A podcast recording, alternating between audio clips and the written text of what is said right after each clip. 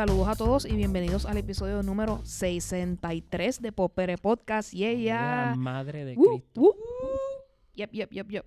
Recuerden que este es el podcast donde siempre estamos hablando de lo que estamos escuchando, viendo, leyendo. Ustedes saben, nos conocen. Antes de comenzar, siempre tenemos que dejarles saber quiénes somos PopPR y comenzamos con nuestra querida Luxana. ¿Cómo estás? Wup, wup. Pues yo estoy, en realidad, eh, bien vestida de paciencia porque estoy en un trabajo nuevo y... Ti- Tienes, tienes un, un conundrum existencial ahora mismo. No, pero ch- chequense esto, chequense esto. Esto es, esto es algo que ustedes no han escuchado y es, y es de lo mejor, de lo Ah, mejor bueno. del día de hoy. Excelente. Eh, pues yo estoy, ¿verdad? Estamos en unas mesas largas y estamos corrigiendo eh, pedazos de- del College Board. Y pues tenemos unas laptops y somos unas filas de gente y te sale y tú corriges y te sale y tú corriges. So estábamos como que a, a- a menos de un pie el uno del otro. Y la doña que yo tenía al lado estaba leyendo todas las contestaciones de todos los estudiantes a tu boca. Y- Crazy y yo lady. me sentía que yo no podía leer lo que tenía al frente de ella. Entonces ella empezaba, ¡ay, hombre, no! Pero es que este estudiante no está dando una información, así no se puede, le voy a tener que dar un uno porque imagínate. Y de momento, y que yo le doy a ese que se está inventando cosas. Y yo, "Se- esta señora maldita sea. Y después eso era, hombre, no, ay Jehová, y eso no vale. Cada, cada tres segundos. Pues mercadear esas frases. Pues PR va a hacer camisas con eso. ¡Ay, Jehová! ¡Ay, Jehová! Y yo como que diablo, pero esta tipa está bien envuelta con estos estudiantes que ella no conoce. so, aprendiendo, yo, yo aprendiendo a enfocarme mejor con esta doña. Muy bien. Eh, continuamos con Alegrito. ¿Cómo estás? Pues mira, estoy, ahora que estoy entre ustedes, me siento en un espacio siempre seguro de amor y felicidad eterna. Este, estoy muy bien. Eh, en el día de ayer descubrí que mi luna está en Escorpio y soy ascendente Libra, así que no sé cómo eso funcione para algo, pero quería compar- compartirlo. Yo iba a decir, wow, yo no tengo idea qué eso significa, pero místico. yo decía, es que yo siempre decía como que la gente, no, porque yo soy Acuario, pero también soy Capricornio y yo, pero como Sí, la porque gente... es tu ascendente. ¿Dónde está la magia en esto? So, nada, lo descubrí. Este, siento que Quiero saber cuál es mi ascendente, no lo sé. ahorita cuando terminemos se lo hago. Porque eso, ya, ya yo soy el, el, el astrólogo. Sí, I want the deets. Pero nada, es bien cómico porque en el de Escorpio dice que ese es el que rige tu emoción y dice que los que tienen la luna en Escorpio son in- gente intensa. Y yo, ah, de ahí viene entonces. De ahí, De la, de la luna escorpiana. de la luna escorpiana, pues ya ahí viene el- entonces el conocimiento intenso de lo que soy yo. Así que nada, eso es, eso es. Muy bien. Aquí yo para ustedes, estoy muy bien. Eh, esta semana ha sido intensa pero buena. Eh, les comento que este va a ser, eh, este episodio va a ser interesante porque eh, a- además del tema que tenemos, la semana que viene voy a España a visitar mi familia para que todos ustedes lo sepan. Así que si alguno de ustedes que quiera saber, quiera conocerme o quiera pasar por ahí en un, en pasear en un país extraño, como si Madrid fuera tan extraño, pero anyway, eh, voy a estar desde el 24 al 31, que diga al 1. Así que si a usted le interesa, me puede contactar por las redes de Popere Podcast y paseamos por Madrid. Relax, ¿sabes? Suena como un plan. Así, Así, que, que, madrideños. la semana que viene tendrán a Luxana y Alegritos haciendo de las suyas por aquí en PopR, así que estén pendientes a eso. No- Nos vamos a llevar a la calle, como mira que te veo. Diablo, Blast from the Past. Yo no sé cómo voy a controlar esta situación sin ti. Alegrito just got called a situation. I am the situation. I am an intense situation. Eh, para ir rapidito entonces a nuestro tema, eh, ya con todo lo que hemos pasado en esta última temporada de Game of Thrones, que obviamente vamos a hablar sobre el último episodio aquí, eh, nos hace reflexionar acerca de la fanaticada de la cultura popular, que en el término en inglés se conoce como fandoms. Eh, la fanaticada de algo de la cultura popular puede ser tan pequeña como dos o tres personas hasta millones y millones de personas como Game of Thrones eh, nos ha enseñado en estos últimos prácticamente 10 años. Eh, y era interés y queríamos eh, platicar tanto entre nosotros y que ustedes también nos den su feedback mediante nuestras redes de cuáles son esas eh, series, películas o cosas de la cultura popular que nos hacen fanáticos hardcore 100%. Quiero comenzar con nuestra querida Luxana para que nos diga cuáles son tus fandoms favoritos, cuál es tu pertenencia que tú dices, esta soy yo. Bueno, yo, yo soy parte en mi corazón bien, bien fuertemente de dos fandoms, que son Lord of the Rings y Hunger Games. Esos son como que los grupos que yo este, pertenezco. Y pues ahora Game of Thrones. Este, que, que ahora con el cierre del capítulo es como que, ok, he decidido que, que esto puede ser oficialmente. No le va a pasar como Walking Dead, que lo borré para el carajo, porque ni terminé de ver eso. Pero una de las mejores cosas de mi vida, de verdad, ha sido este, los fandoms de Lord of the Rings. Es como que el libro está brutal, pero la experiencia esa grupal de, de no superación a, a través de las décadas eh, es algo bien, bien especial para mí. Y es un grupo de gente, y al principio yo pensaba que los duros eran los de los libros. Y el tiempo ha pasado y de verdad los fanáticos de la película sin ni siquiera leer los libros, yo pienso que están igual de hardcore que los que no se leyeron los libros, se saben los personajes hasta mejor en, en muchas ocasiones. Pero ese es el grupo que, que yo diría que yo me voy fiel este, en mi corazón. Que, by the way, en tu caso, los tres que estás hablando son basados en libros, los tres. Así que eso demuestra cuál es tu línea, ¿verdad? De Sí. la que viene de la complejidad de lo que es un libro y, y trilogías más, ¿verdad? Eh, obviamente Lord of the Rings tiene otros libros aside from la trilogía. ¿verdad? Que todo el mundo conoce, pero ¿verdad? Que se mueven como que en esa hay hay otra hay una persona a la cual se adapta esa historia para el cine o la televisión.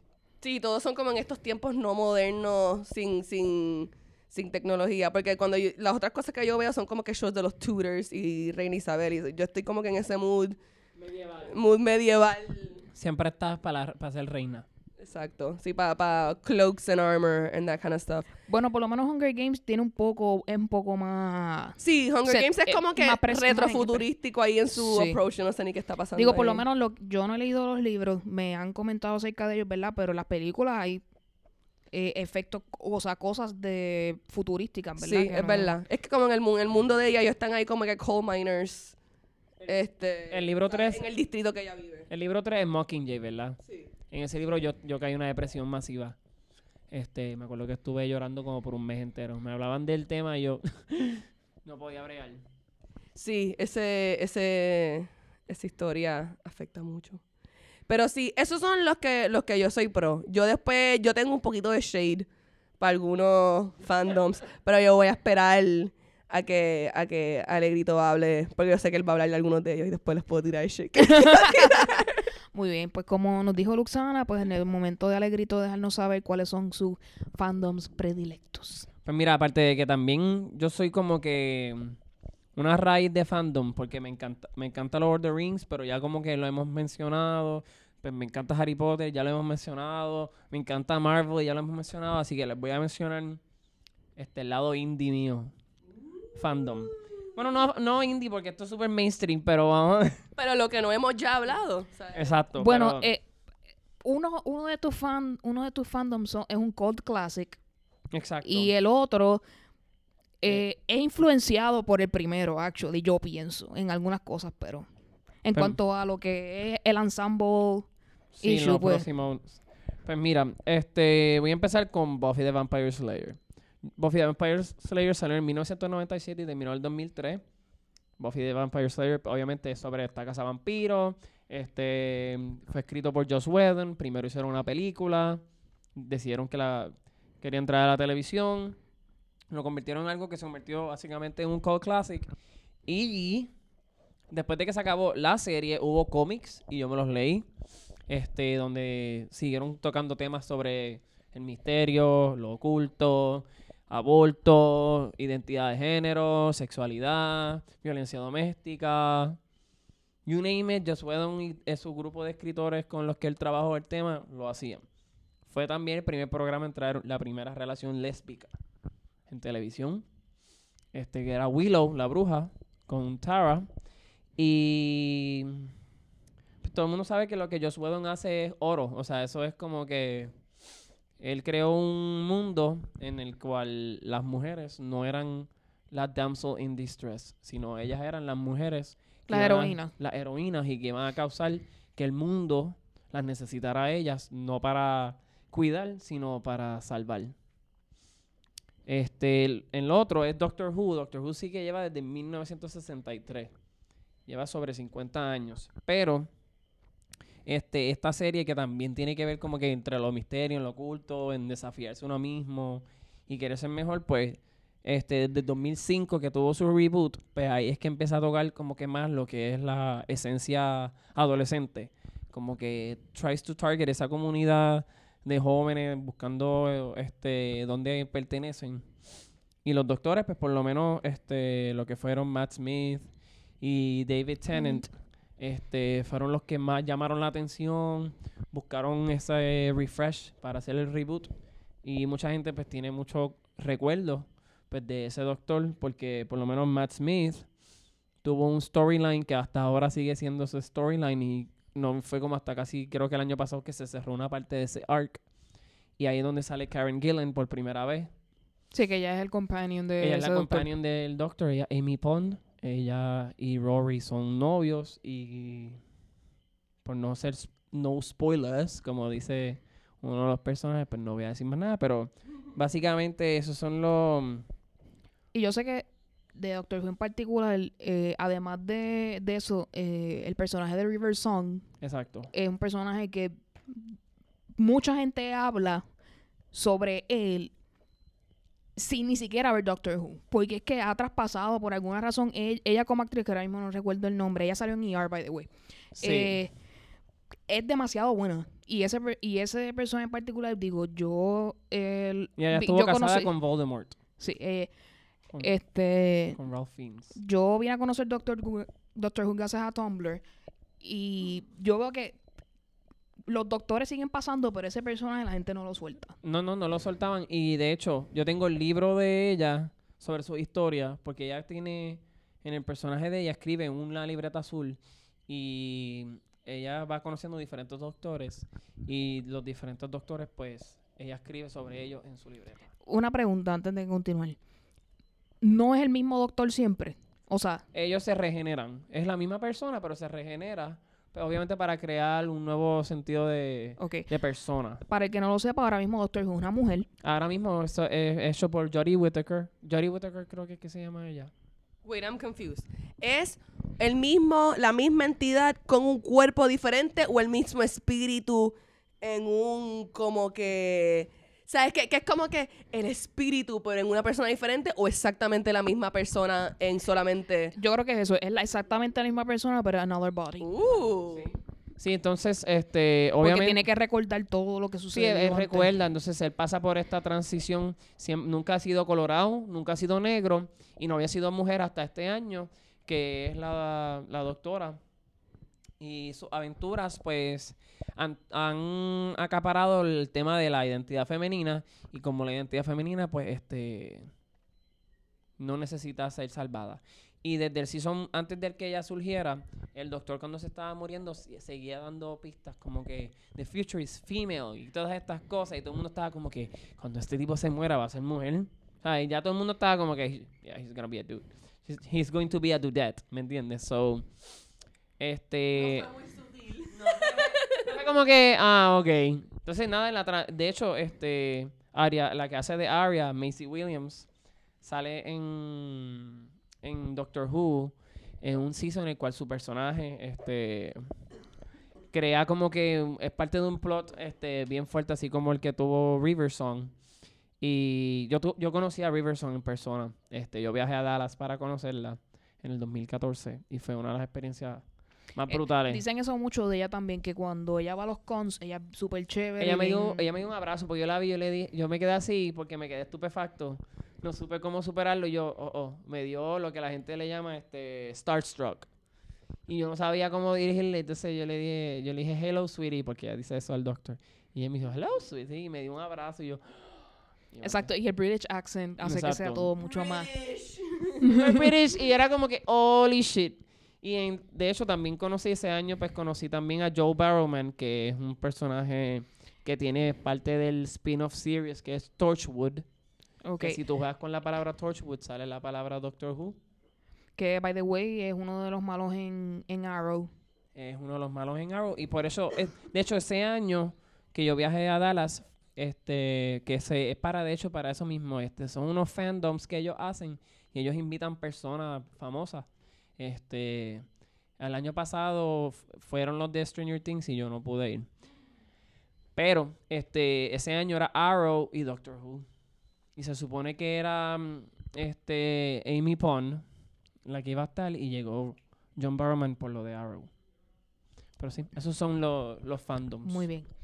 Eh, pues en, en mi caso, fandom así, que yo diga que ah, hardcore, que conozco una gran mayoría de la historia, yo creo que es Bones. Eh, primero yo, o sea, yo conocí, o sea, yo sabía de David Boreanaz gracias a Angel, ya que él estaba hablando de Buffy. Angel es un, es- un spin-off de Buffy. eh, donde, ¿verdad? Eh, ya Buffy no está y Angel tiene que resolver sin ella. Pero está el personaje de Carista Carpenter tratando de ayudarlo, Trayan- tratando. eh, pero es complicado. Eh, y conocía de su historia y siempre había visto que él en las series de televisión era bastante exitoso. Cuando yo vi que él formaba parte de, del show, pues me dio curiosidad en verlo. Eh, esta serie la daba mucho, eh, estaba sindicada en TBS y ahí fue que yo empecé a verla bastante y en TNT. Y me llamó mucho la atención porque la parte científica, you learn about eh, antropología forense y cosas que tienen que ver con ciencia. Digo, se han equivocado en algunas cosas, este, han tenido que corregir algunos facts de la serie, pero en general el 80%, 90% de la ciencia es real. Eh, y a la misma vez, pues tienen historias de characters bastante interesantes. Eh, para mí no es la típica serie y eh, tiene los detalles bien importantes y su eh, personaje principal que es Emily Deschanel, que es la hermana de Zoe Deschanel para, para el que no lo sepa. Es la hermana mayor de Zoe de Chanel y no, se, no es tan bonita. Pobre Emily. grito, don't be like that. I'm sorry, I had to say it. Pobre Emily. Anyway. Es chavando, eso es válido. eso es- Tú no dices por mal, tú estás da- dando datos. No, no, no, no, no. Eh, pues ese personaje eh, eh, tiene mucho, un poco de paralelismo con lo que es Sheldon para Big Bang Theory, donde es una persona que se, eh, se da a entender que tiene, si no es autismo, es Asperger's. Tiene algo, o si, no es que se deje entender así, sino que ella tiene tendencias así, que está en el espectro. donde para todo, para todo ella es racional, mediante que su contraparte, que es el que hace David Boreanaz, es el, el emocional de Heart, ¿verdad? Y ve ese juego entre si la ciencia y la razón gana o si el, el gut feeling y la emoción gana. Es interesante verla y cómo ambos cambian por el otro. Además de verdad de los casos de crímenes que se dan ahí. Así que eh, al que le guste ese tipo de género, yo entiendo que es una de las mejores series en cuanto a, a lo que tiene que ver con antropología forense que yo he visto, o sea, ficción. Eh, es bastante bueno. Y de ahí yo empecé a conocer otras series, pero yo creo que esa es realmente la que yo te puedo decir. Es, pertenezco al fandom porque sé bastante información acerca de ella. Quizás de otras series yo las he visto, pero no recuerdo tanto detalle como quizás esa en particular. Yo estoy tan impresionada porque tú trajiste el fandom más inusual. sí, pues yo, yo como que yo que I'm like a super basic bitch. A mí me encanta Lord of the Rings y Game of Thrones. Es que, eh, eh, Eso porque, está porque súper interesante. porque Yo como gusto- que cool. Esto es como que tú me estás trayendo algo diferente. Porque es un gusto, es un gusto específico para... Sí, eso es como decirte el fandom de Law and Order. Y hay gente que Exacto, yo, respiran yo y vi, viven- exacto, yo vi este, caso cerrado, es un fandom bien loco. yo vi eh, un- una de las versiones que era Major Crimes de, de Law and Order y este, sí, esa yo lo vi antes, empecé a- empecé a ver antes que Bones y empe- me empezó a gustar como que "Hmm, estas cosas de crimen están interesantes y cuando llegué aquí, la mezcla de la parte de los storylines entre los personajes más los crímenes, pues hizo clic conmigo. De ahí pues vi otra, otra serie que es Caso, que es el protagonista Nathan Fillion, que es el- también el que era protagonista de Firefly. Eh, tuvo, tuvo issues con su contraparte al final de la serie, la tuvieron que acordar así medio abruptamente, pero eh, estuvo interesante y, y era, o sea, es más o menos el mismo estilo de Bones, ¿verdad? Pero es un poco más sarcástica en cuanto a la comedia y también me gustó.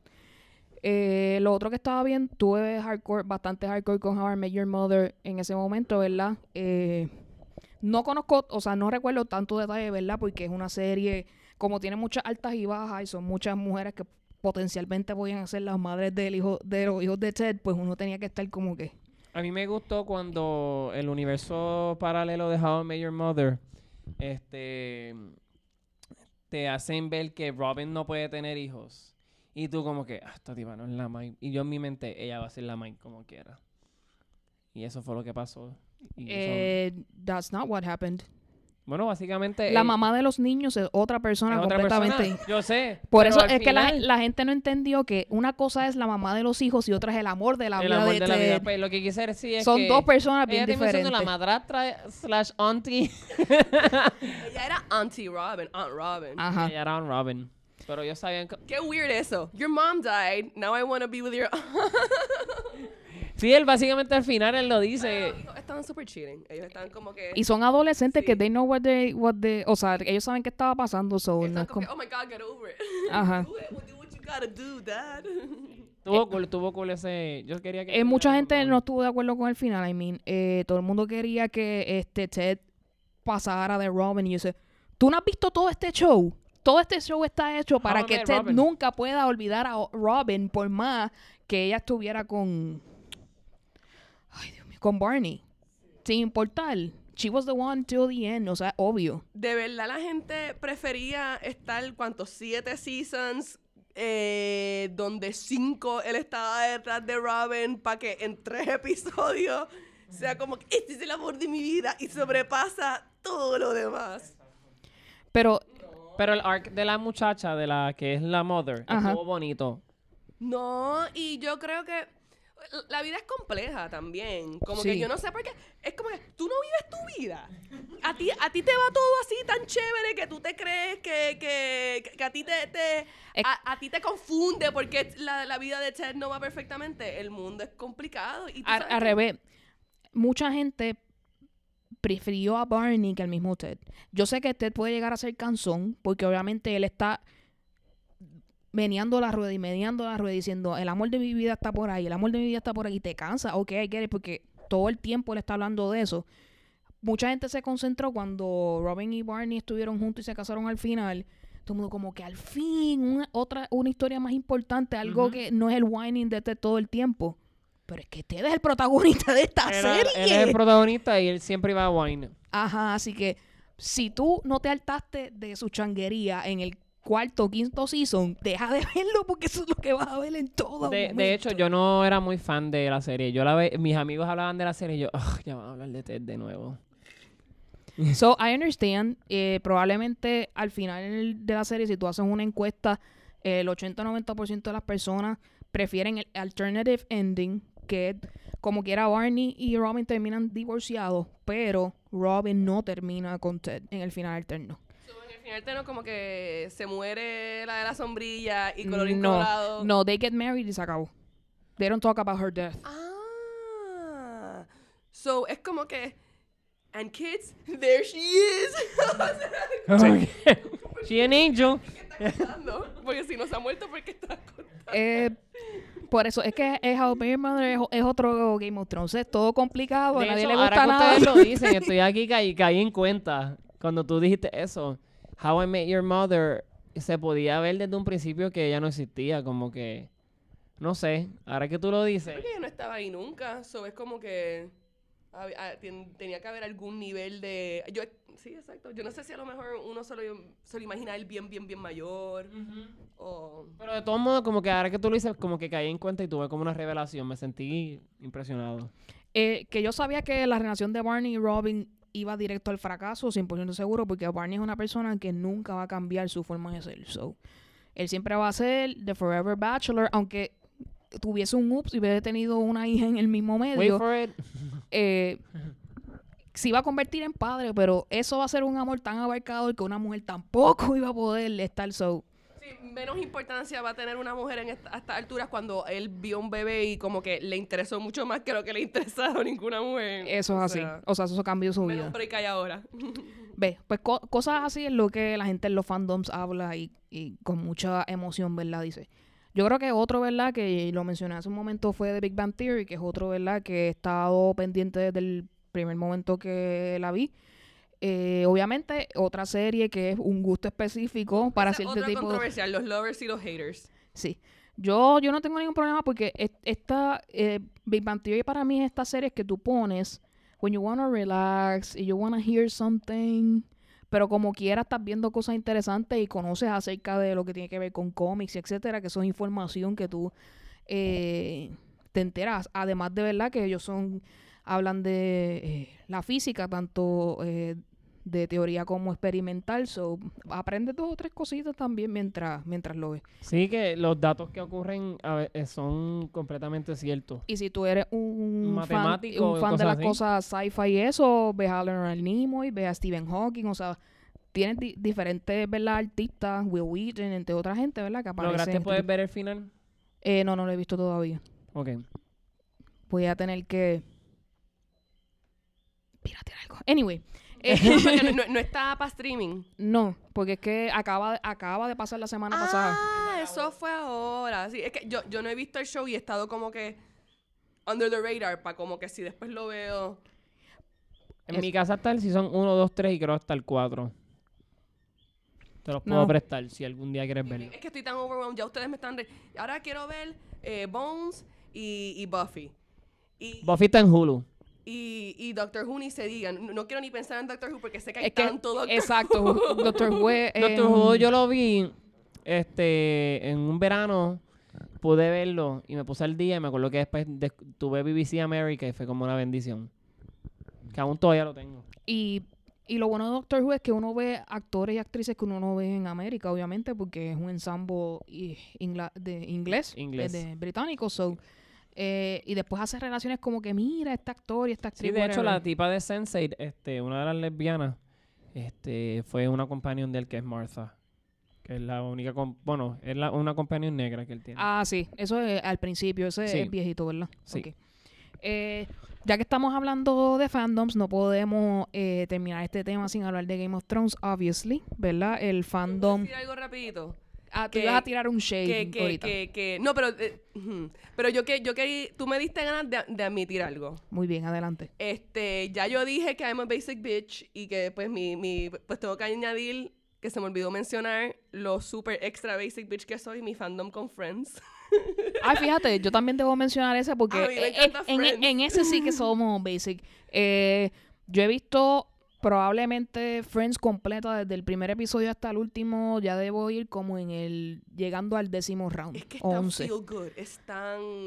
Es son que- como tus panas. Uno de- los conoce desde que uno es joven. Y es de nuestra época que no nos importa si es. si es Si, machista, machista, si es, del ajá, si es homofóbico. si es xenofóbico, no nos importa porque nosotros estamos envueltos en lo que está pasando. Lo más que es, es... Pero no podemos decir. Where, where is everybody that's not white and rich? Es lo más Aisha que Tyler sale.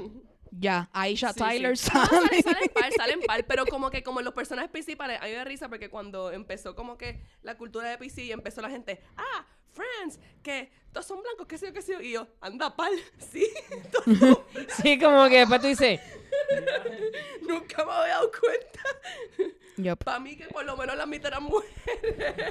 es más increíble que tú sabes, tú vives una vida entera viendo tantas cosas blancas, ¿verdad? Personas blancas que cuando te hacen mención de que no hay negros, latinos, este, asiáticos, pues tú te quedas como que, wow, sí, es verdad. Este, Como cuando, como cuando este Facebook, ah, mataron a mi Sunday, la única mujer negra en Westeros, y yo, anda pal.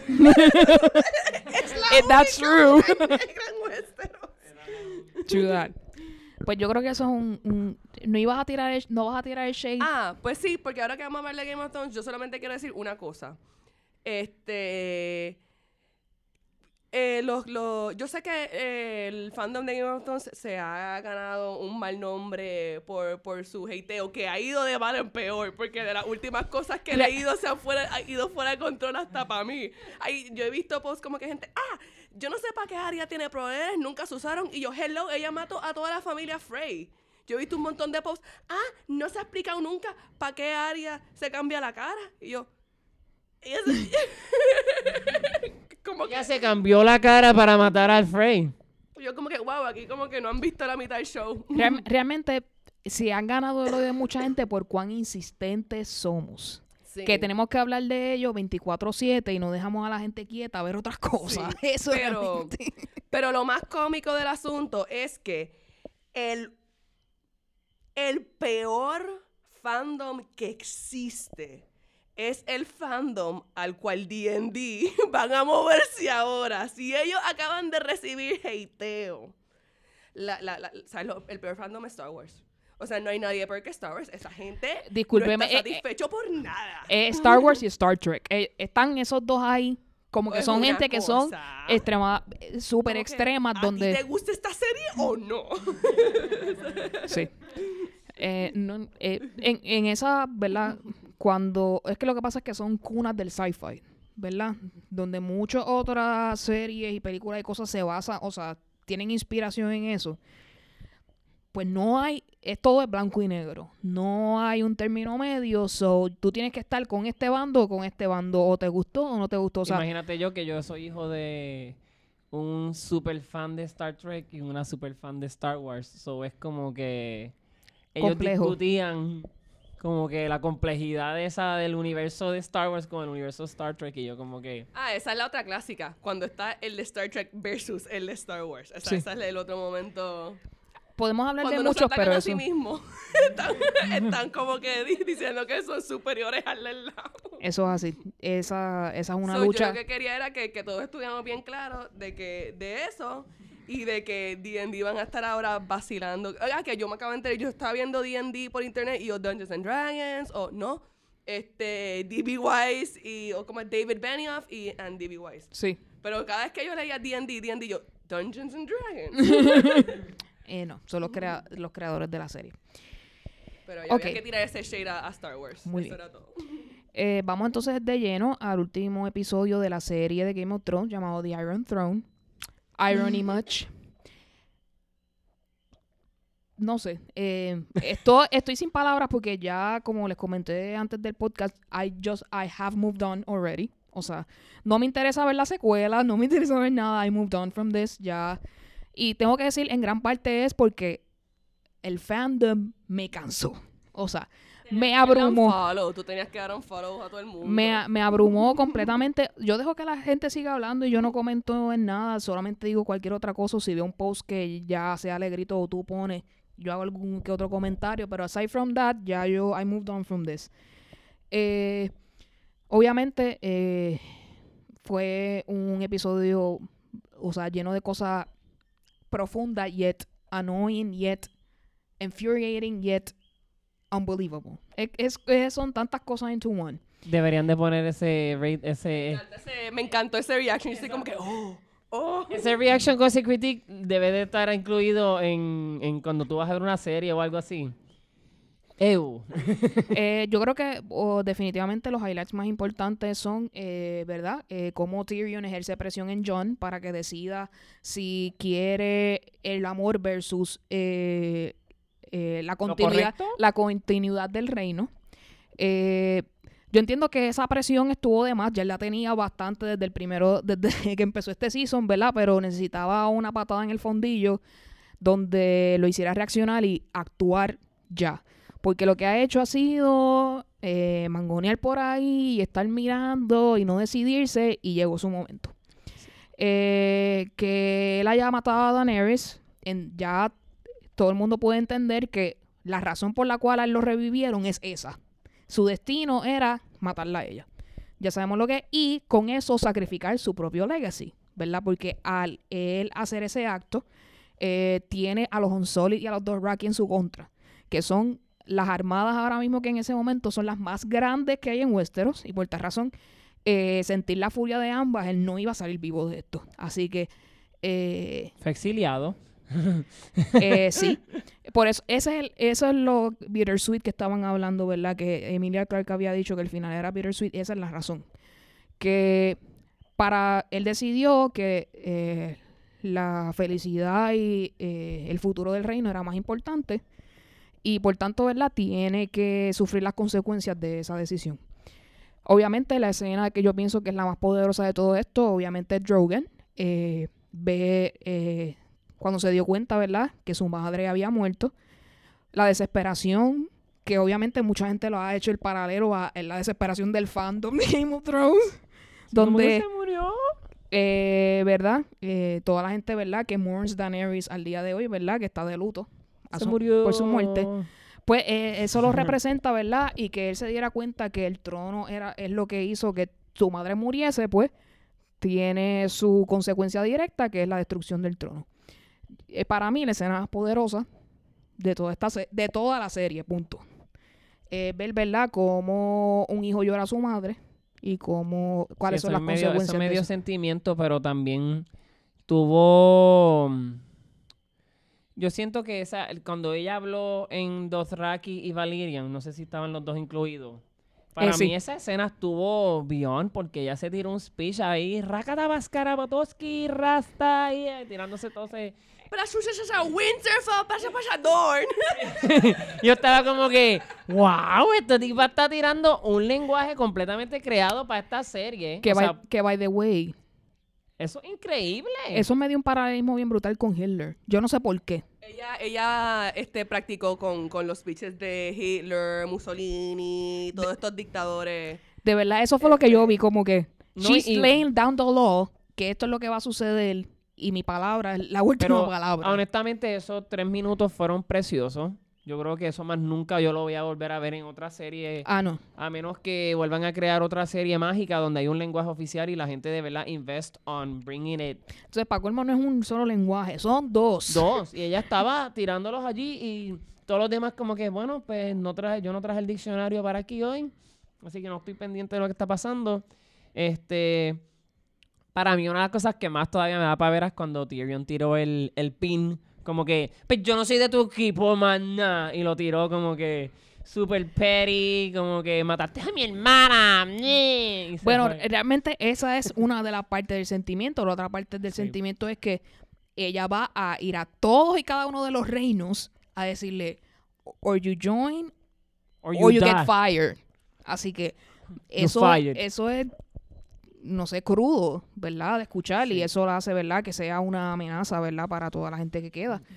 Eh, obviamente, eh, que haya, que todos los rein, que todos los reinos hayan decidido cómo es que ahora, ¿verdad? A manos de Tyrion, decidir cómo es que las cosas van a funcionar de ahora en adelante.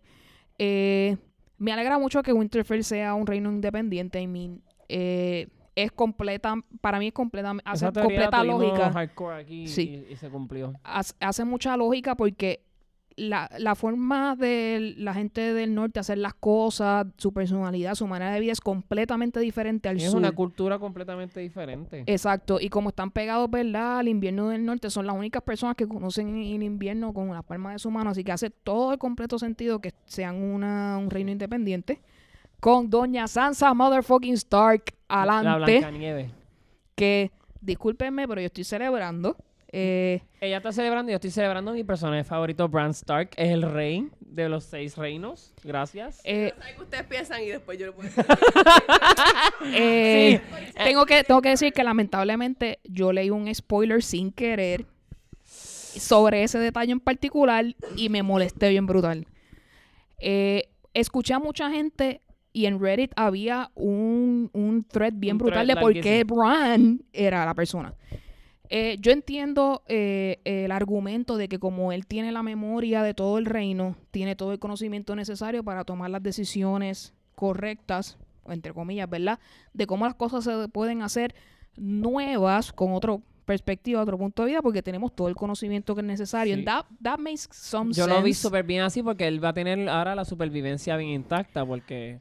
Pero Bran no es una persona que conecta con el pueblo y eso es un problema. Claro. La gente no se va a ver identificada con él. Esta es una persona que viene del norte que no sabemos quién es, que nos los pusieron teocráticamente el grupo de los ricos de los reinos. Y yo entiendo que ahí hay un problema. Que él es probablemente la mejor decisión en cuanto al conocimiento de que puede ser buen gobernante, estoy de acuerdo. Pero el pueblo va a pensar otra cosa bien diferente. Ese es mi punto de vista. Mi problema con Bran es como que, ah, Daenerys es poderosa porque tiene un dragón. Bran can work into anything. He could mind control. O sea, si, noso- si, si nosotros no tenemos, y eso es problema del desarrollo, eso es problema de D&D, de Dungeons and Dragons. Porque yo sé que en el libro, George R. R. Martin nos va a enseñar que Bran es una persona en la cual podemos confiar. Sí. Y que Bran es un personaje eh, que, que, que se merece ese trono. Pero D&D no nos enseñaron a Bran todo el último season. Lo sacaron de una gaveta. Sí. y, y ese fue el y, y ese es el problema porque uno Yo- se queda con ese mal sabor. Pero en realidad, Yo, yo, yo sé que George R. R. Martin va a sacar el- las Yo- fichas para que caigan. yo, pi- yo pienso que el final del libro va a ser ese. Yo pienso que sí, Bran va a ser el rey. Lo la probabilidad es bastante grande. Cómo va a llegar allí va a ser completamente distinto. Pero yo pienso que el final, ese aspecto en particular, sí va a pasar.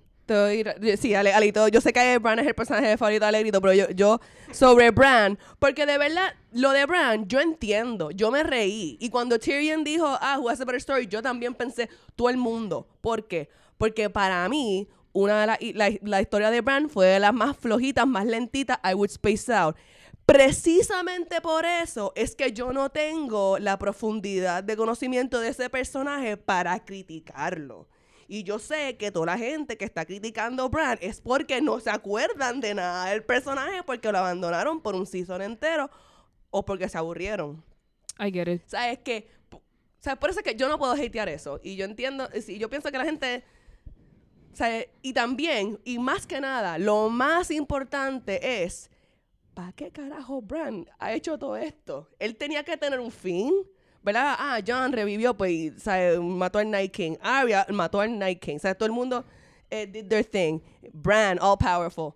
Just wheeling around. Al final del show, como que no hacía sentido. Que, dinos, Alegrito, ¿tú, ¿tú viste los signs? Exacto, lo que pasa fue, a mí, yo siempre tuve curiosidad cuando el Three Eye Raven le dijo a él que él iba a volar. Y yo siempre pensé que era que él iba a Warg al final, lo- uno de los dragones de Daenerys, y la iba a matar. Iba a hacer que se muriera. Ese fue mi, mi pensar desde el principio que pasó eso. Pero entonces después se convierte en el Three Eye Raven, él puede volar pues con los pájaros y puede ver todo el reino, puede tener contacto con todo el mundo.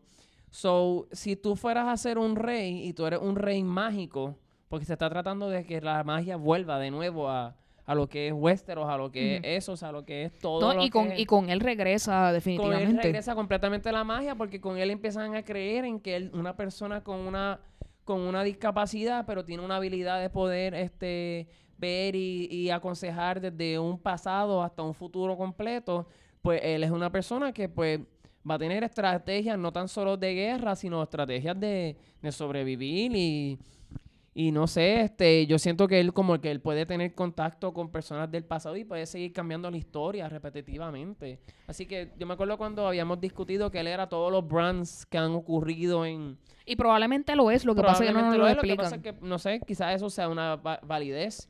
Quizás hasta sea una validez la teoría de que las personas pensaban que él era el Night King.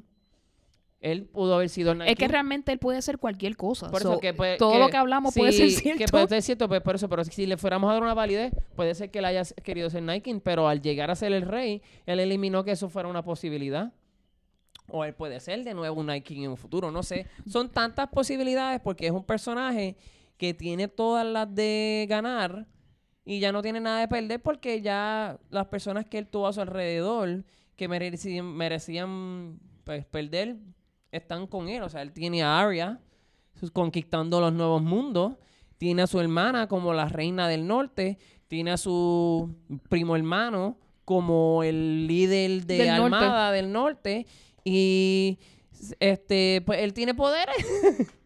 Si te fijas, los Starks tum- le tumbaron a Daenerys el guiso y se repartieron los pollos entre ellos. Exacto, porque esto es la justicia que se hace por la muerte de, de Ned Stark, Stark. de, de Ned Stark. Eso yo lo supe desde el principio. Yo dije, ellos nunca van a morir. O sea, yo estaba bien convencido en mi casa. De hecho, cuando ellos... By Cuando todo... Ellos no iban a morir porque se- Sophie Turner se hizo un tatuaje de The Pack Survives. el Pues, año pasado. pues, este... Y yo. Yo, me lo- yo, yo estoy Porque aquí que me lo voy a hacer porque... Esto- entonces todo hace sentido porque la historia empieza con los Starks y termina con los Sí, Starks. Y yo empecé a ver hace poco de nuevo la serie porque descubrí que tenía varios episodios grabados en el DVR y aunque ya no tengo HBO, puedo verlos como quiera, así que eso es una magia. Este, la muerte de Recon, a mí me enoja esa muerte. Este, me es una muerte que, que como que me, me incapacita. Es cruel y me incapacita, o sea, me incapacita emocionalmente porque yo digo, él era un nene. Entonces, ya de por sí la gente pensó que él había muerto para que lo mataran así, como que con esa esperanza que él fue, porque él decía, "Puñ-". o sea, yo me imagino que en su mente, si lo hubiera sido un nenito boricua, era, puñeta, voy a ver a mi familia. Entonces, tú ves que él está a cinco pies de ver a su hermano, al quien él pensaba en ese momento que era su hermano. Y lo matan. Y, o sea, a mí ayer yo volví a, re- a rellorar ese- esa muerte porque este, yo pienso que la muerte de él es triste. La muerte de Rob es completamente trágica. Porque obviamente murió la mamá y murió su esposa embarazada. Este, así que es un- una muerte. Casi todas las muertes de esta serie son trágicas. bueno, son realmente es una- eso es una muerte horrorosa. Ahí, Pero esa muerte es súper horrorosa porque el futuro de los Starks estaba ahí. Sí, pero Catelyn Stark dirigió el último episodio. Si te fijas, yo vi ese meme y me encantó porque es perfecto. Daenerys muerta, el bastardo exiliado, mis hijos triunfando. Sí, a mí me dio mucha risa también y yo le comenté. yo- es o- otra, otra justicia que se le está haciendo Mi a mamá esa me hubiera familia. puesto a mí Dios inmortal también. ¿Tú te crees que mi mamá no hubiera puesto a mí super hype? Y es- más, en los libros te dice que ellos so- ah, probablemente, la probabilidad es que ellos son descendientes directos de The First Men. O sea, ellos son la base de Westeros. Así que, claro que tenían que sobrevivir. No sé, yo pienso No, y, y- que hace sentido que sobrevivan hasta el final. Exacto, eso era lo que quería comentar, lo de los First Men. Y. eh, eh, ay, caramba, se me fue cuando te pasé el micrófono, se me fue lo que iba a decir. Qué chavienda. Rayos. No, no me acuerdo. Pues- Sí, lo que quise decir es que los Starks. Como que Ellos son el Phase 2 del Game of Thrones. Ellos son los. Exacto. Yo también estaba pensando que la precuela, eso es lo que quería decir. La precuela, que está pasando años, años, años, años, años atrás, super años atrás, puede ser hasta una manera como que King Bran recontando la historia. Y pueden hacer un episodio así bien épico, como que el rey Bran contándole a todo el mundo sobre Oh, no. cómo puede regresar los Children of the Forest. Que para mí que están vivos por ahí. También es otra probabilidad grande, anyway. Como mencionaste, ¿verdad? Eh, Arya se convirtió en Arya the Explorer, eh, la Cristóbal Colón de, Game of Thrones, donde, ¿verdad? Ella está... Siempre sabemos que ella con su transformación se convierte en una persona que tiene sed y ambición de, de conquistar. ¿Verdad? Y a ella no poder completar su lista de muertes hace todo el sentido que ella quiera buscar o, o tener otra objetivo en su vida. So, me pareció muy interesante ese, ese arc. Eh, ya eh, la noticia salió esta semana. Está definitivamente cancelada la idea de hacer un spin-off acerca de ella yendo al West de Westeros. Así que eso no Gracias va a a Dios, suceder. Eso no va a suceder. Thanks the old gods y toda esa gente. Eh, me parece interesante Brienne of Tart. Un aplauso. La nueva Queen's Guard. Eh, me- Ella no se va a quedar con Sansa como que forever. No, ella she's the Queen's Guard ahora. Ella es la que va a proteger a, está Sí, protegiendo yo sé, pero eso fue como que out of character, pero ella estuvo toda la serie como que ahí, ah, con Catelyn Starks, like. Obviamente otra escena bastante fuerte cuando Brienne cumple el cometido de terminar eh, la página de la historia de Jamie Lannister, donde pone todos los datos acerca de fue, qué fue lo que él hizo y que murió defendiendo a su reina. El final, ¿verdad? Que él siempre buscó de- desde que el primer momento. eh, nacer con Cersei y morir con ella, así que... Pero yo me puse a dar cuenta también que este, quedan hombres que pueden seguir este, pasando apellidos. Como que está Tyrion Lannister vivo todavía. Sí, ah, la gran Este, mayoría de, las de las casas, ¿verdad? Continúan. Aegon Targaryen. Correcto, entonces este pues Samuel al fin llegó a ser Lord Tarly, No, así que, ¿verdad? Él tratando de que todo fuera pues una democracia y armonía, se le ríen de él, pero después eh, Tyrion pone ahí la ley y el orden, así que yo creo que ya eh, cubrimos lo más importante de lo que sucedió. Obviamente, eh, no normal, eh, el 90% de la gente no le gustó el final. Eh, ya me lo- no lo estaban esperando. Lo que había comentado acerca del efecto Lost se cumplió 100%. Eh, esperen a los libros y eh, obtengan la información que siempre estuvieron esperando y nunca recibieron. Sí, a mí me gustó el final, lo cual fue bien impresionante porque a mí, a mí me gustó el final porque yo estaba encabronada con que, porque todo el mundo, ah, están arruinando a Daenerys, están arruinando a Daenerys. Y yo como que, esto es lo que Daenerys iba a hacer. Están arruinando a Tyrion y a Jon Snow. este, pero el final a mí como que me, me, me pegó las fichitas. Porque primero que yo entendí a Jon Snow. Porque él en realidad, eh, he was going through like a really, really, really hardcore internal struggle. Y, Y eso, by the way, eso lo llevo diciendo desde que empezamos a hablar de este season, by the way. y- pero como que él estaba con un pie en un lado y, y un pie en otro. Y no fue hasta el último episodio que él de verdad demostró que él estaba más del lado de Daenerys y que se movió hacia el lado de los Starks. Él parecía que estaba en el medio, pero él de verdad estaba jalando hacia Daenerys. Sí, es que eso todo en todo Este- momento, ¿verdad? Ver la lealtad hasta que se dio cuenta que no podía más. Yo, Este- o sea, yo lo noté al menos. Este sí, sí, pero que, ¿sabes? Que él siempre, él se veía como que en el medio pues yo como que, ah, ok, él sí ama a Daenerys. Porque a mí me parece bien extraño como que no la ama o no, o sea, como que, pues, ¿por qué, por qué está con ella? ¿Le tiene miedo? O como que, ¿cuál es la...? Y para mí, en este último episodio fue claro como que él la ama y, y de verdad... Y en esa escena con Daenerys, yo me recordé completamente de Ygritte. Y yo como que este pobre Jon Snow, cada vez que se enamora de alguien, todo el bando de Duty de él es como que kill that bitch. o sea, no, obviamente él no mató a Ygritte, pero como que pues la vio morir ahí, pues tampoco pudo hacer nada.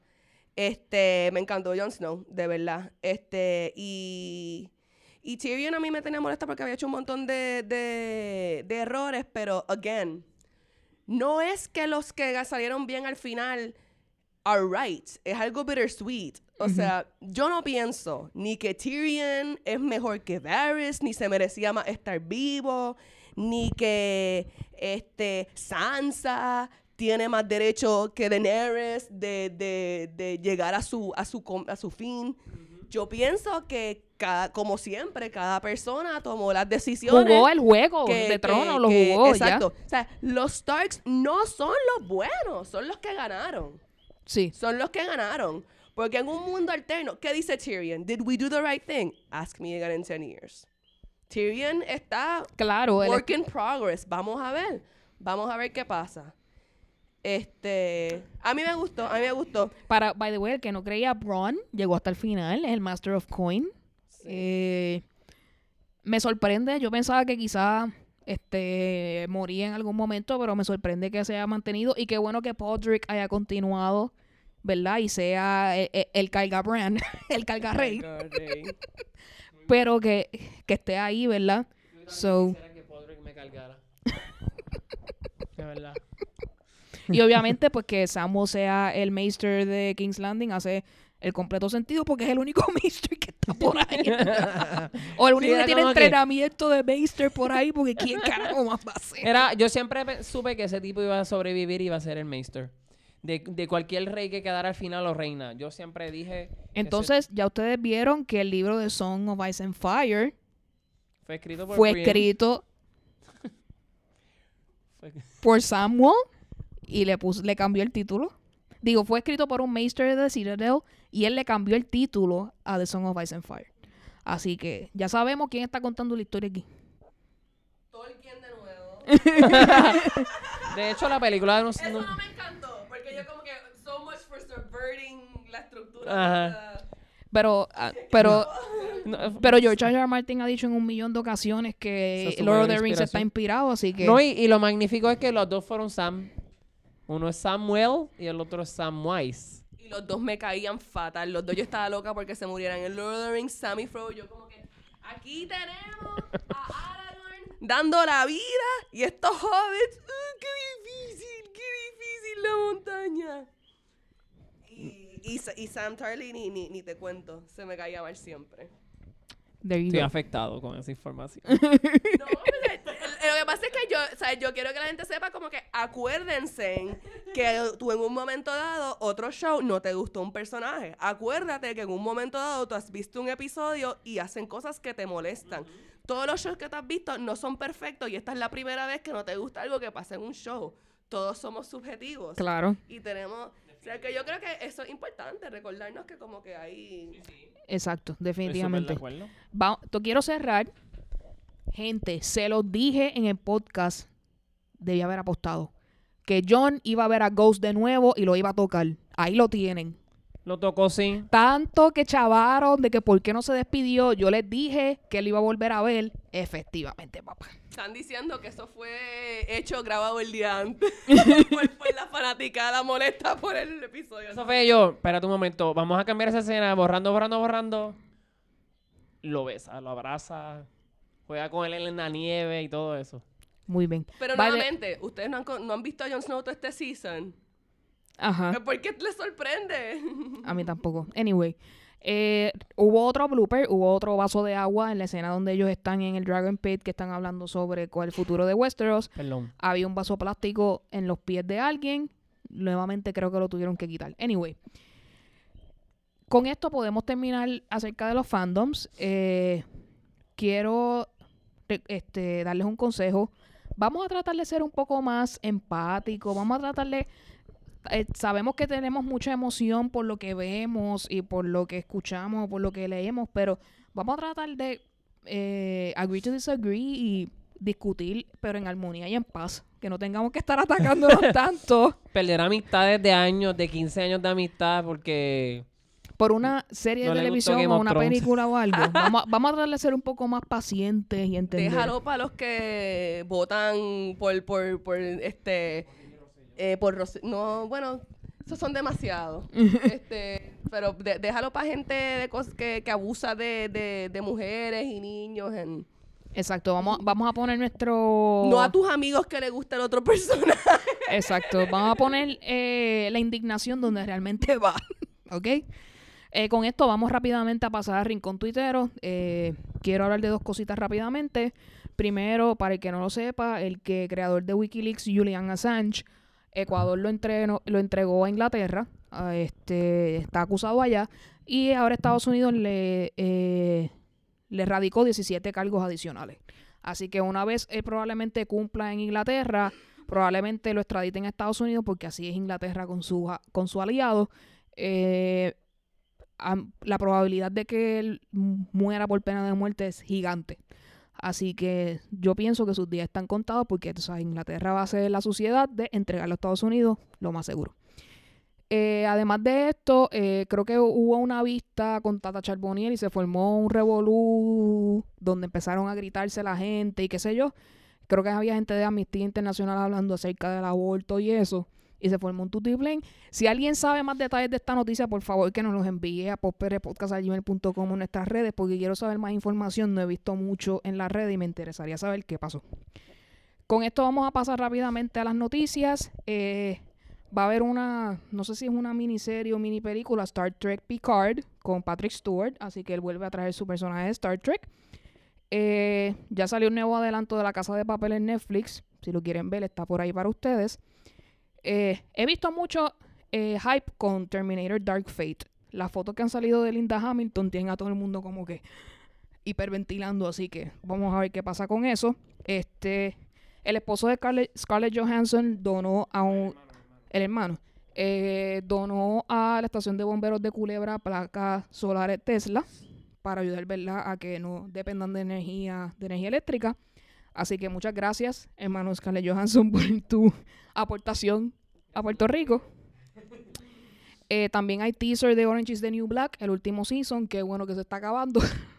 Yo pensé que se acababa con el otro season, de verdad. Y yo como no lo vi, dije, pues se acabó, no lo tengo que volver a experimentar, pero pues... Y qué bueno que Dayan Guerrero vuelve porque Flaca está, lo, está sola, sin la otra muchacha. Así que qué bueno que las latinas vuelven a estar juntas en este último season. Yo Eh, creo que va a ser... Bueno, ellos pusieron en la cancioncita, se estuvo bittersweet. Como que... Ah, sí, el teaser es ellas cantando la canción tema de, bonito. de... O sea, cada uno de los personajes canta una parte de la canción que es el tema de la serie. Eh, Star Wars The Rise of Skywalker hubo nuevas fotos más este, portadas en Vanity Fair. Eh, ya está todo el mundo temblando de las piernas, loco, porque sea diciembre. Así que eso viene por ahí. Como se acabó Game of Thrones, hay que criticar algo nuevo, así que... Y los de Star Wars están ready. que... Ay, esto estaba apagado, perdón. este, sin querer lo apagué, parece con mi dedo. Con- Que como- Vuelve a decir nuevamente. Que como se acabó algo para criticar, pues Star Wars sal- surgió, así que ahora viene ese ímpetu salvaje por criticar. Ta- Están ready los de Star Wars. Están ready.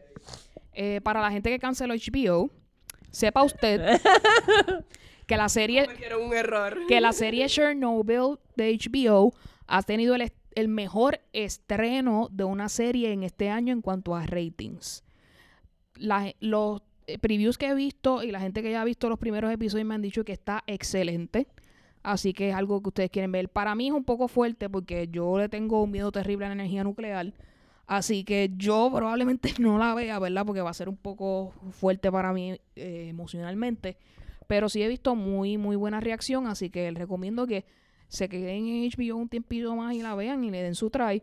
La otra que vi que es muy interesante que sale Zendaya es Euphoria. Euphoria, yes. Que esa historia se ve como rara, pero se vería interesante para ver y obviamente Yo siento pues, que es un clickbait. Tú sabes, cuando tú piensas que es algo y de momento cuando lo ves no es, eso es lo que yo siento que es Euphoria. a lo mejor.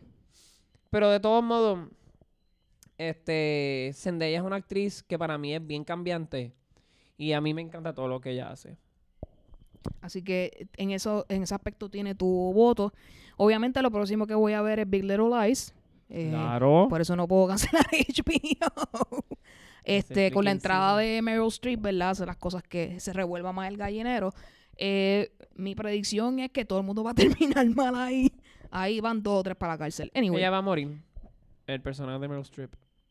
Ya tú verás. no, yo pienso que el personaje que va a morir es el de Nicole Kidman. Esa mujer no dura mucho más. Eh, Las dos. Puede ser.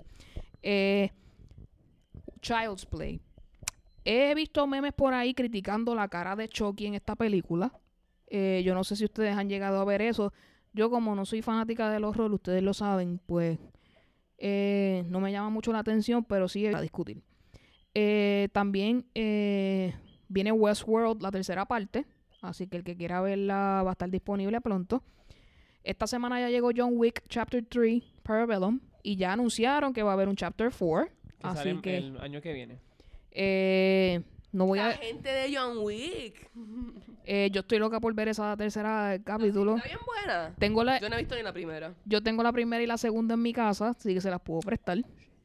Véanla porque es muy interesante y todo comienza con una muerte muy triste. Ya lo veo, si tú me prestas esas películas, tú me haces la vida. Muy bien, pues Porque eso... yo la he estado buscando porque mi, mi pareja me rehusé a acompañarlo a las primeras dos y ahora tiene una venganza conmigo de que ahora no vio las primeras dos y ahora vino la tercera. Ya, go see Vamos a hacer un movie night y vamos a verla. Sí, la podemos ver. Yo no, o sea, las vería de nuevo tan chévere. Movie day, movie day. Pa- Movie time. Movie time. Llegó el momento para hablar acerca del Comic Con, que fue la, este fin de semana pasado. Nuestra querida Luxana tuvo la oportunidad de ir y participar y quiero que nos cuente un ratito de cómo estuvo.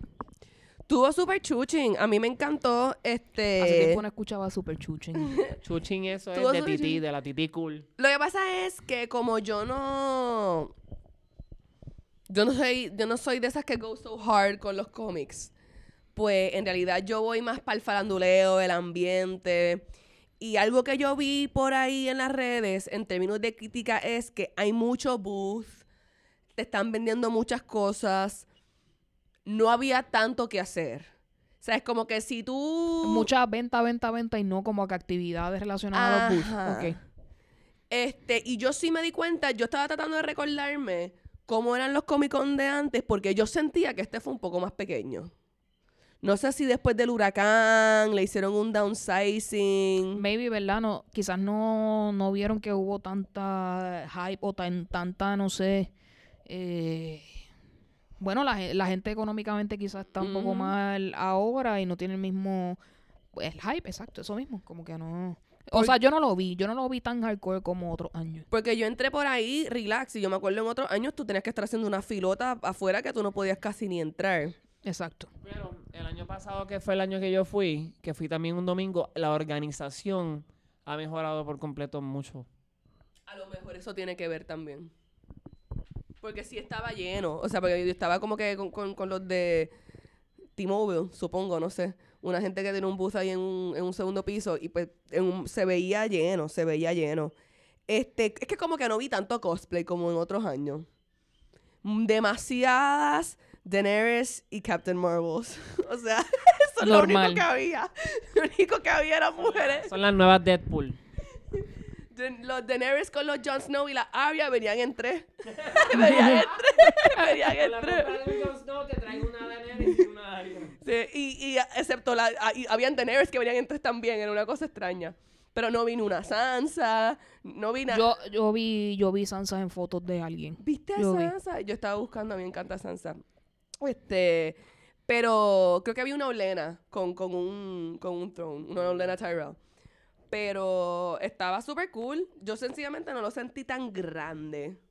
Fue lo que, lo que yo no lo sentí. Yo lo sentí como una actividad más pequeña. Pero no sé si, pues, pero como dijo Alegrito, está mejor organizado. Quizás, eh, como no me estaba ahogando ahí entre gente, pensé que no estaba lleno. y Pues fue una experiencia bastante distinta Sí. a lo que había Fue más tenido llevadera. Fue más llevadera. Pues eso está bien, eh, para eso.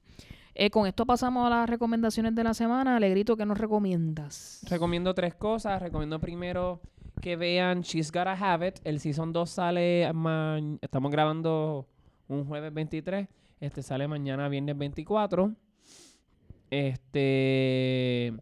Es una serie eh, basada en una película que hubo en los 80 por Spike Lee. Y ahora sale en, en esta serie. Y creo que acapara con lo que es el Black Lives Matter. Como que ese tipo de ese movimiento en el cual... Sí, Spike Lee siempre eh, pro black people, eso. No, y, Eso es parte y- de- y me encanta, de verdad, este, porque la serie es bien cruda y trae música. Y si tú, lo que está pasando en la serie está aliado como que quizás un poco a la lírica de la música y te la presenta para que tú la vengas y la escuches después. Se siente como una experiencia, este, fuera y dentro del televisor. Y pues me encanta. Este, estoy pompeado porque eso surgió un día de insomnia. Ya no sabía qué más diablo ver, no quería ver lo que estaba mainstream en lo, en el área de Netflix, así que eso me salió y lo vi y me encantó. Este, quiero recomendar eh, que oigan el CD Contra Viento de Cani García. Está súper bonito, incluye pensamientos de diferentes cantautoras, actrices y mujeres latinas que Ah, by the way, han influenciado. no sé, di- di- disculpa que te interrumpa. Este, esta semana, esta semana pasada salió una foto de Residente con Bad Bunny. Vamos a estar pendientes de qué es lo que eso va a traer. Es que cuando hablaste de música, como que me transporté a eso. Sí, ¿no? Y, y el Día de las Madres que yo estaba comiendo con mi familia, no pude conocer a Bad Bunny, pero estuve a punto de... Lo que pasa fue que la impaciencia familiar, pues, ganó sobre eh, mi ímpetu como pseudo fanático, pseudo fanático farandulero. No lo puedo creer que te ganaron. Jamás. Jamás voy a creer. Solo por eso, ahora Edu y yo vamos a tener que hacer una misión de conseguir que tú, consi- que tú conozcas a Bad Bunny, porque es que no es justo. Eso ha sido tu sueño. Yo, yo, yo decía, papi, pero no nos podemos quedar un ratito más y él, yo voy a esperar 30 minutos. Y yo, papi, ¿no quieres comerte algo más? Y él, Emanuel, nos tenemos que ir. Y yo, porque ustedes me odian. La reacción correcta a que te hagan eso. Es como dejarte sin comer. O sea, ¿por qué? ¿Para qué comí? Si me vas a defraudar, ¿verdad? No, este...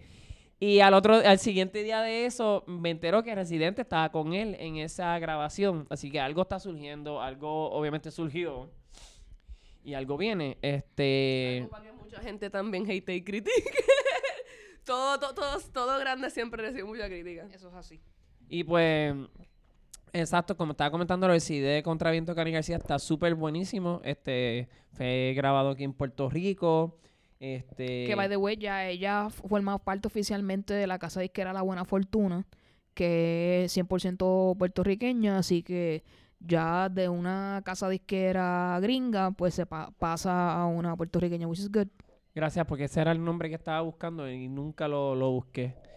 Así que, pero nada, está en Spotify, este, supongo que también está en todas las Las plataformas, las claro. plataformas. Si no, pues YouTube tiene alguna de las canciones.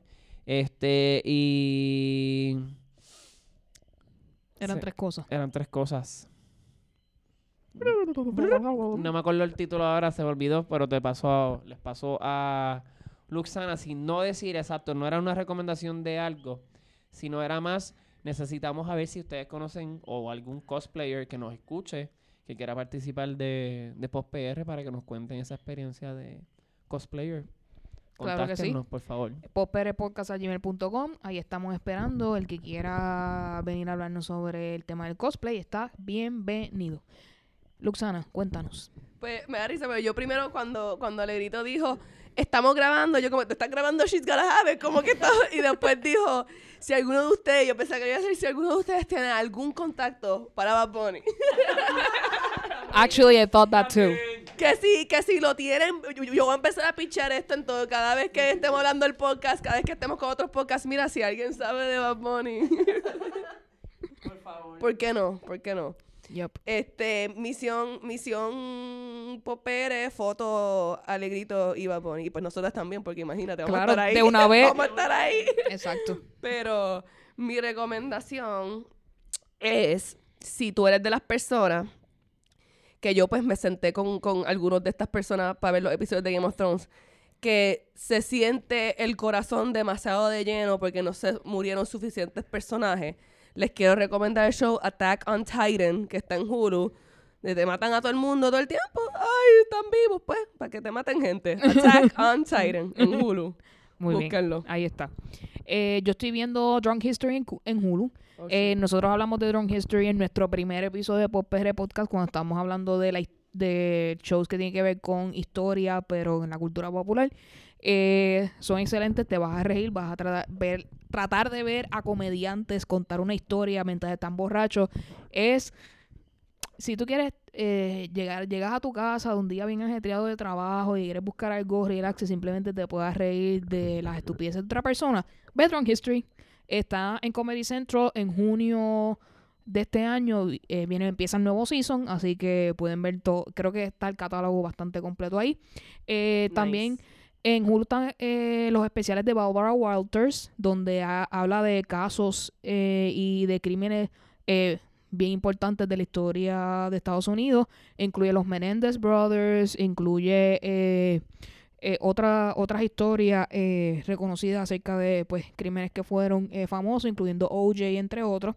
Que si tú quieres saber mucha más información y saber detalles que ella tuvo acceso directo, ¿verdad? Como ella es una periodista con tantos años de carrera, ella pudo entrevistar a muchos de estos criminales y lo mismo a los papás de John Benny Ramsey, que es un crimen que es muy famoso en Estados Unidos y estamos seguros de que no se va a poder resolver porque es que haya pasado tanto tiempo.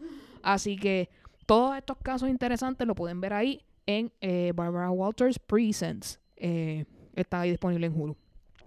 Llegó el momento de la pauta donde nos pueden conseguir. Usted, no puede, usted nos puede escuchar tanto en podcast para iPhone, en Google Play, en Spotify. Estamos ahí siempre disponibles para ustedes.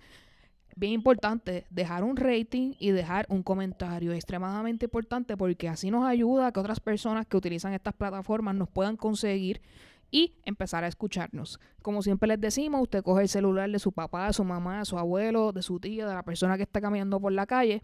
Importante enseñarle que es un podcast, enseñarle qué plataformas existen para escucharlo y, claro, que suscriban a Popere Podcast, of course. Y como siempre, popperepodcast.gmail.com, todo lo que nos quieran escribir está disponible para ustedes. Comenten, por favor, díganos sus rants, sus opiniones, sus comentarios, todo está disponible ahí para ustedes. Facebook, Twitter e Instagram, Popere Podcast, de muchas formas lo puedes conseguir ahí. Estamos siempre disponibles.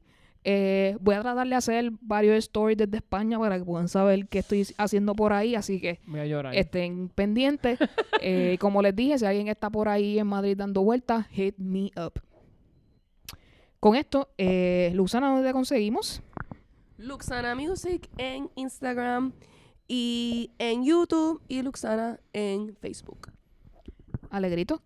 Eh, me pueden conseguir en Instagram como poemas y en Twitter como Alegrito PR. Ahí estoy para que me inviten hasta un cafecito y hasta a un açaí. Un açaí bowl bien rico. Muy bien. A mí aún me pueden conseguir tanto en Twitter como en Instagram en Advicios Pasivos. Eh, quiero darle un saludo a todas aquellas personas que eh, felicitaron a nuestra querida Luxana, que fue su cumpleaños recientemente, y estuvieron bien pendientes en, en, nuestro, en nuestras redes sociales. Así que nuevamente felicidades para ti. Espero que hayas pasado un buen día de cumpleaños. Sí. Y con esto nos despedimos y hasta el próximo episodio. Bye. Bye.